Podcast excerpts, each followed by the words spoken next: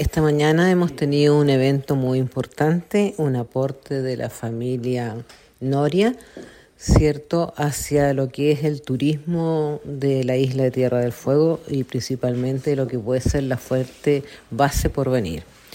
Eh, lo recibimos como municipio con mucha alegría y satisfacción y con mucha proyección para lo que puede ser la educación y la enseñanza hacia nuestros estudiantes. Supuesto que se difunda, se conozca que hay un trabajo fotográfico magnífico donde nosotros podemos conocer de muy cercano, ¿cierto?, lo que es esta montaña. Marcelo Noria, montañista local.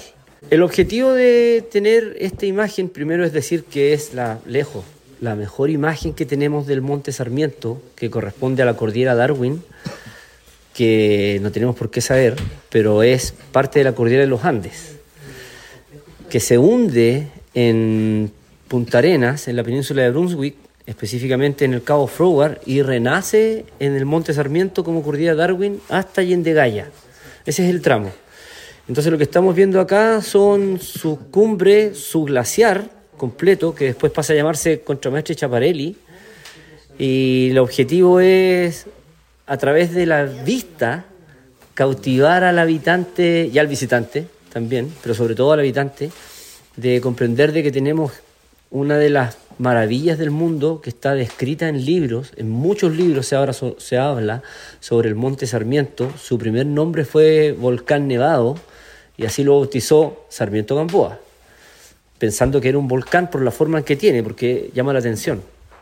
Después con el tiempo se rebautiza y en honor a Pedro Sarmiento Gamboa se denomina Monte Sarmiento. Y aquí, ¿por qué esta donación y por qué acá? Porque de Agostini, que estamos viendo sus zapatos de cuero, que eh, vamos a hacer un ciclo de charlas donde yo voy a echar el equipo montaña para que la gente vea el equipo montaña de ahora versus cómo se vestía de Agostini.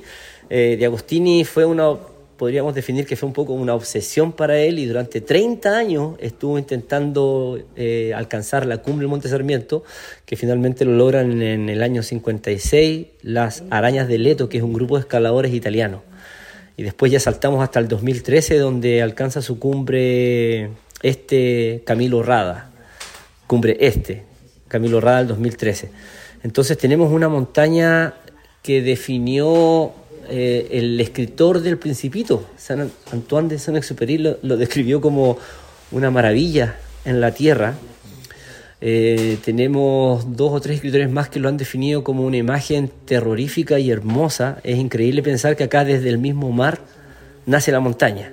Y nosotros los fueguinos a veces no, no, no, no pensamos en eso.